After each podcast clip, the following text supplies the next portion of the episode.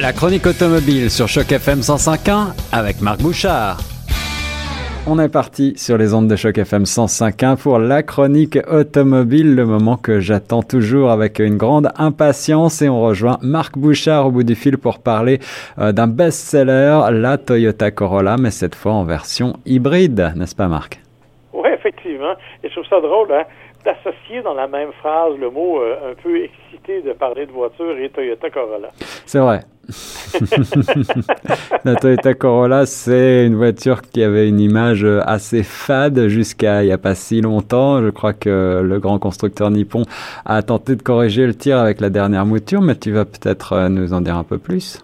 Oui, effectivement, tu as bien raison. Ils ont corrigé le tir de façon assez dramatique, je dirais. Euh, ils ont littéralement tout changé sur cette voiture. D'une part, euh, elle est assemblée dorénavant sur la nouvelle plateforme qu'on appelle la TGNA, la Toyota Global New Architecture. C'est en fait l'architecture qui sert maintenant de base à la quasi-totalité des véhicules Toyota.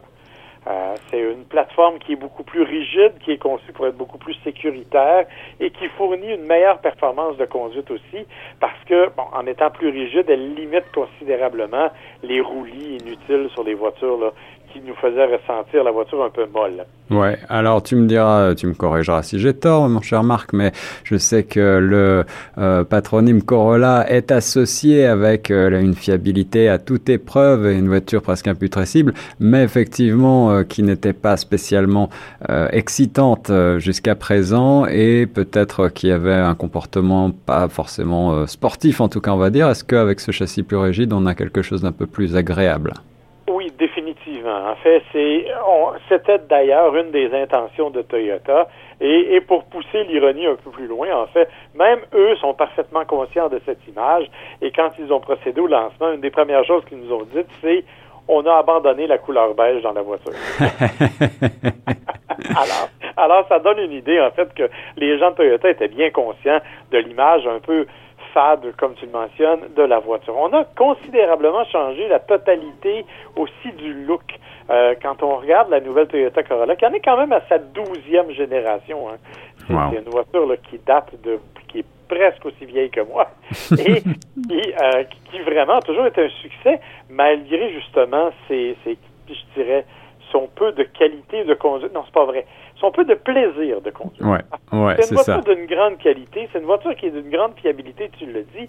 Et avec la nouvelle version, bon, on a un style qui est définitivement plus moderne, plus joli, les phares, la partie avant, c'est vraiment plus raffiné. On s'est d'ailleurs inspiré de la Toyota Corolla hatchback, qui à mon sens est assez mignonne. Oui.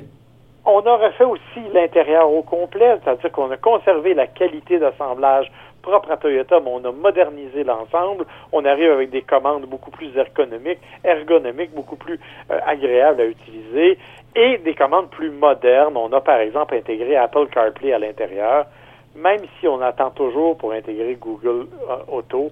Ça, euh, je ne comprends pas, mais un jour, j'aurai l'explication. Mhm. Alors, une voiture plus, plus sexy en quelque sorte, pour résumer, cher Marc. Exactement. Elle n'est pas nécessairement écoute, on n'a pas, on s'est pas tourné vers un tempérament sportif. On a quand même une voiture agréable et avec la motorisation hybride, ça nous donne quand même une sensation de conduite qui est assez étonnante. Pourquoi? Parce que comme tu le sais, euh, n'importe quel véhicule qui a la moindre parcelle d'électrification profite d'un couple à beaucoup plus bas régime. Absolument. Mm. Donc, dans le cas de la Toyota Corolla, ce qu'on a fait, c'est qu'on a pris la même motorisation qu'on retrouve sous le capot d'un autre best-seller, la Toyota Prius. Eh oui, le fameux premier véritable véhicule euh, hybride euh, ou même tout électrique euh, qui, qui, a, eu un grand succès.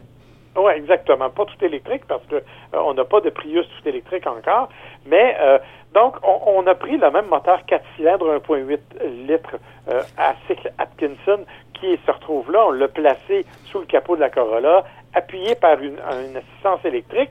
Ça permet donc une économie de carburant assez remarquable et des démarrages un peu plus foudroyants que ce à quoi on pourrait s'attendre. En termes d'économie, écoute, sincèrement, après une semaine complète d'usage, sans faire aucunement attention à ma façon de conduire. Ouais. Donc, j'ai conduit de façon très normale, sans aucune précaution particulière. J'ai maintenu une moyenne de 4,5 litres au 100. Assez, assez extraordinaire, même dans des conditions de circulation urbaine? totalement. J'ai fait de la ville, j'ai fait de l'autoroute. Euh, j'ai parfois appuyé un peu plus fort que de la raison ne le voulait sur l'accélérateur. Bref, euh, j'ai quand même conduit la voiture comme je le fais euh, toujours. Et ça, c'est vraiment assez spectaculaire parce que à 4,5 litres au 100, on se retrouve vraiment avec un véhicule qui est, ma foi, euh, très, très économique. Très frugal, en effet. très économique aussi au niveau de, de du prix d'achat. Ah oui? Et, et ça, c'est intéressant encore parce que la Prius, elle, est aux alentours de 30 000 Vous pouvez obtenir une Toyota Corolla hybride aux alentours de 24 700 ah oui, en effet. Donc là, on se situe, euh, alors que la voiture est quand même relativement spacieuse. On est déjà sur une compacte bien, bien née. Euh, est-ce que le, côté hybride, justement, n'empiète pas trop sur euh, la partie coffre? Non, pas vraiment. On a le même type de coffre ou à peu près que normalement. Donc, on n'est pas vraiment pénalisé d'aucune façon. On profite de ça. Et quand je vous parlais d'une accélération particulière, on a fait un petit test l'été dernier. En fait, c'est Toyota qui nous a même permis de faire le test. On était au lancement de la Toyota Supra sur la piste au Mont-Tremblant. et euh, on avait un grand stationnement à disposition. Alors, ils ont mis côte à côte la version hybride et la version à essence de la nouvelle Toyota Corolla 2020. Et on faisait littéralement une course de dragster. Évidemment, dans les limites de la voiture. Hein, on parle quand même d'une voiture de 121 chevaux. Donc, euh, on était deux journalistes et on accélérait à fond. Et à chaque fois, l'hybride passait devant la version à essence eh parce qu'elle profitait rapidement du moteur électrique qui donnait une poussée supplémentaire. Donc, on est vraiment, quand on fait de la conduite de ville, avec une petite conduite qui est capable d'être un peu nerveuse, mais évidemment, c'est pas sportif et ça donne pas le grand frisson, là, ça c'est très clair. Donc on est sur un hybride euh, qui se recharge automatiquement à l'accélération, à, la décélération, c'est ça Marc? Exactement. Il n'y a, pas, il a pas réellement de mode 100% électrique sur la Toyota Corolla, c'est-à-dire qu'on peut faire quelques mètres tout au plus. Oui. Euh, pour le reste, c'est vraiment davantage une assistance au moteur actuel. Voilà, alors si vous cherchez euh, à réduire votre consommation de carburant et que vous voulez euh, ne pas trop dépenser d'argent tout en profitant de la fiabilité légendaire de la Corolla, voilà, un très bon choix je pense, n'est-ce pas Marc?